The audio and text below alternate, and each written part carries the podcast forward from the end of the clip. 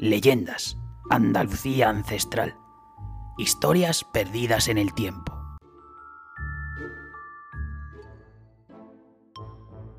Bienvenidos a Leyendas de Andalucía ancestral, un podcast creado para que los mitos no mueran.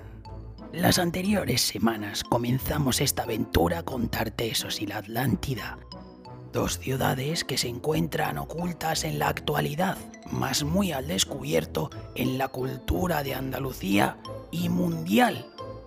Buenas y malas lenguas las sitúan en Huelva y Cádiz respectivamente, aunque hay teorías de que las dos son lo mismo, pero vaya, que para más información podéis escuchar los anteriores podcasts y hacernos un favorcillo. Al grano, que la cabeza de uno ya no está como debe estar bueno, eso, que programa nuevo y protagonista nuevo, que dice el dicho que me acabo de inventar, toma pareado cutri. Esta vez se trata del inigualable Hércules, o Heracles si eres más de griegos. Puede que muchos no lo sepan, porque en la serie de dibujos que llevaba su nombre, esta historia no sale en ningún lado.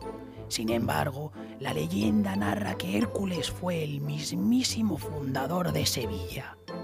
Sí, la capital de la comunidad que da nombre a la saga, Andalucía.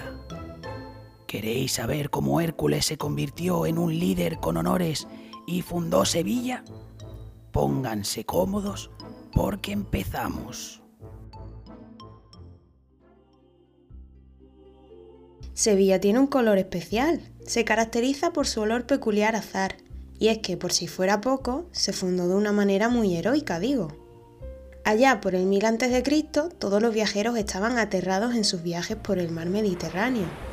Las historias que contaban sobre las aguas que bañaban la costa oeste de la península eran completamente terroríficas. Era un misterio lo que había al cruzar el Atlántico, pero los rumores no auguraban un buen final, la verdad. Seres monstruosos, aguas que atraían y atrapaban las embarcaciones hasta que finalmente los hundían en las profundidades. Sea de una u otra manera, no hay opción a esquivar a la muerte. O eso se creía, porque apareció un hombre que cambiaría el destino de España y Andalucía. Lleno de valor y coraje, surcó el Mediterráneo convencido de cruzar al otro lado del mar. La leyenda cuenta que lo que ahora se conoce como el estrecho de Gibraltar antes estaba conectado por tierra con el continente africano. Con su fuerza sobrehumana, Hércules consiguió abrirse paso hacia el Atlántico. ¿Cómo lo hizo? Derribando la barrera que los separaba, se dice que las columnas de Hércules estaban a ambos lados del territorio y representaban esa entrada desde el Mediterráneo. Estas columnas son a día de hoy un elemento tan emblemático en la historia de Andalucía que ambas aparecen junto a Hércules en el escudo de la bandera de la comunidad.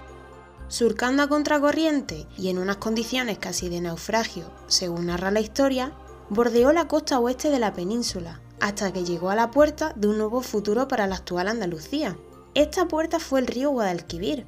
Se adentró surcando su cauce, hacia el este, hacia un lugar que le hizo detener su camino. El río se divide en dos brazos, y es en ese terreno entre ambos donde el protagonista se quedó fascinado. Convirtió Hispali en la mayor factoría comercial de pieles, como si de Silicon Valley se tratase, pero esta vez del comercio de las pieles, claro, que la tecnología por aquel entonces es poquita.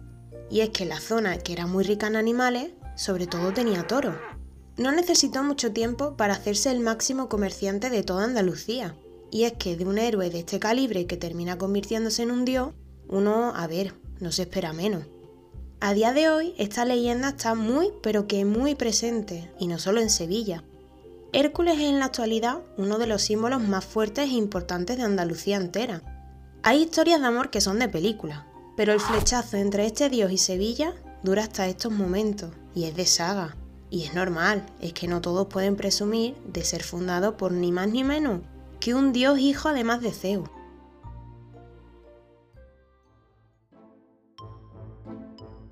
Vaya Hércules, qué bien colocaditas dejaste las columnas para fundar Sevilla.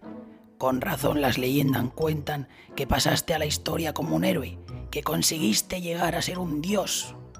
Y todo ello por méritos propios, nada de tener enchufe por ser el hijo de Zeus. Ya se encargó era de ello. Nuestra figura protagonista de hoy sigue muy presente en la capital, y no solo en las historias.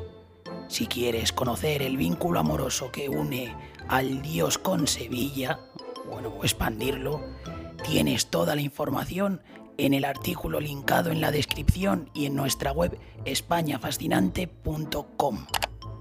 Pero, ah, el motor no para. Seguimos buscando leyendas ancestrales en Andalucía.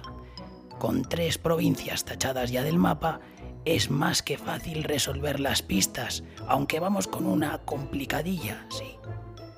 La de esta semana es la siguiente. Vamos a tratar una historia mucho menos romántica que la que te hemos contado ahora. Tiene de todo. Dos hermanos, persecuciones y casi mil maneras de morir. Si te ha gustado la historia de hoy, suscríbete a nuestro canal de YouTube y activa la campanita para disponer de más contenido. También estamos en Spotify, iVoox, redes sociales y en la web españafascinante.com.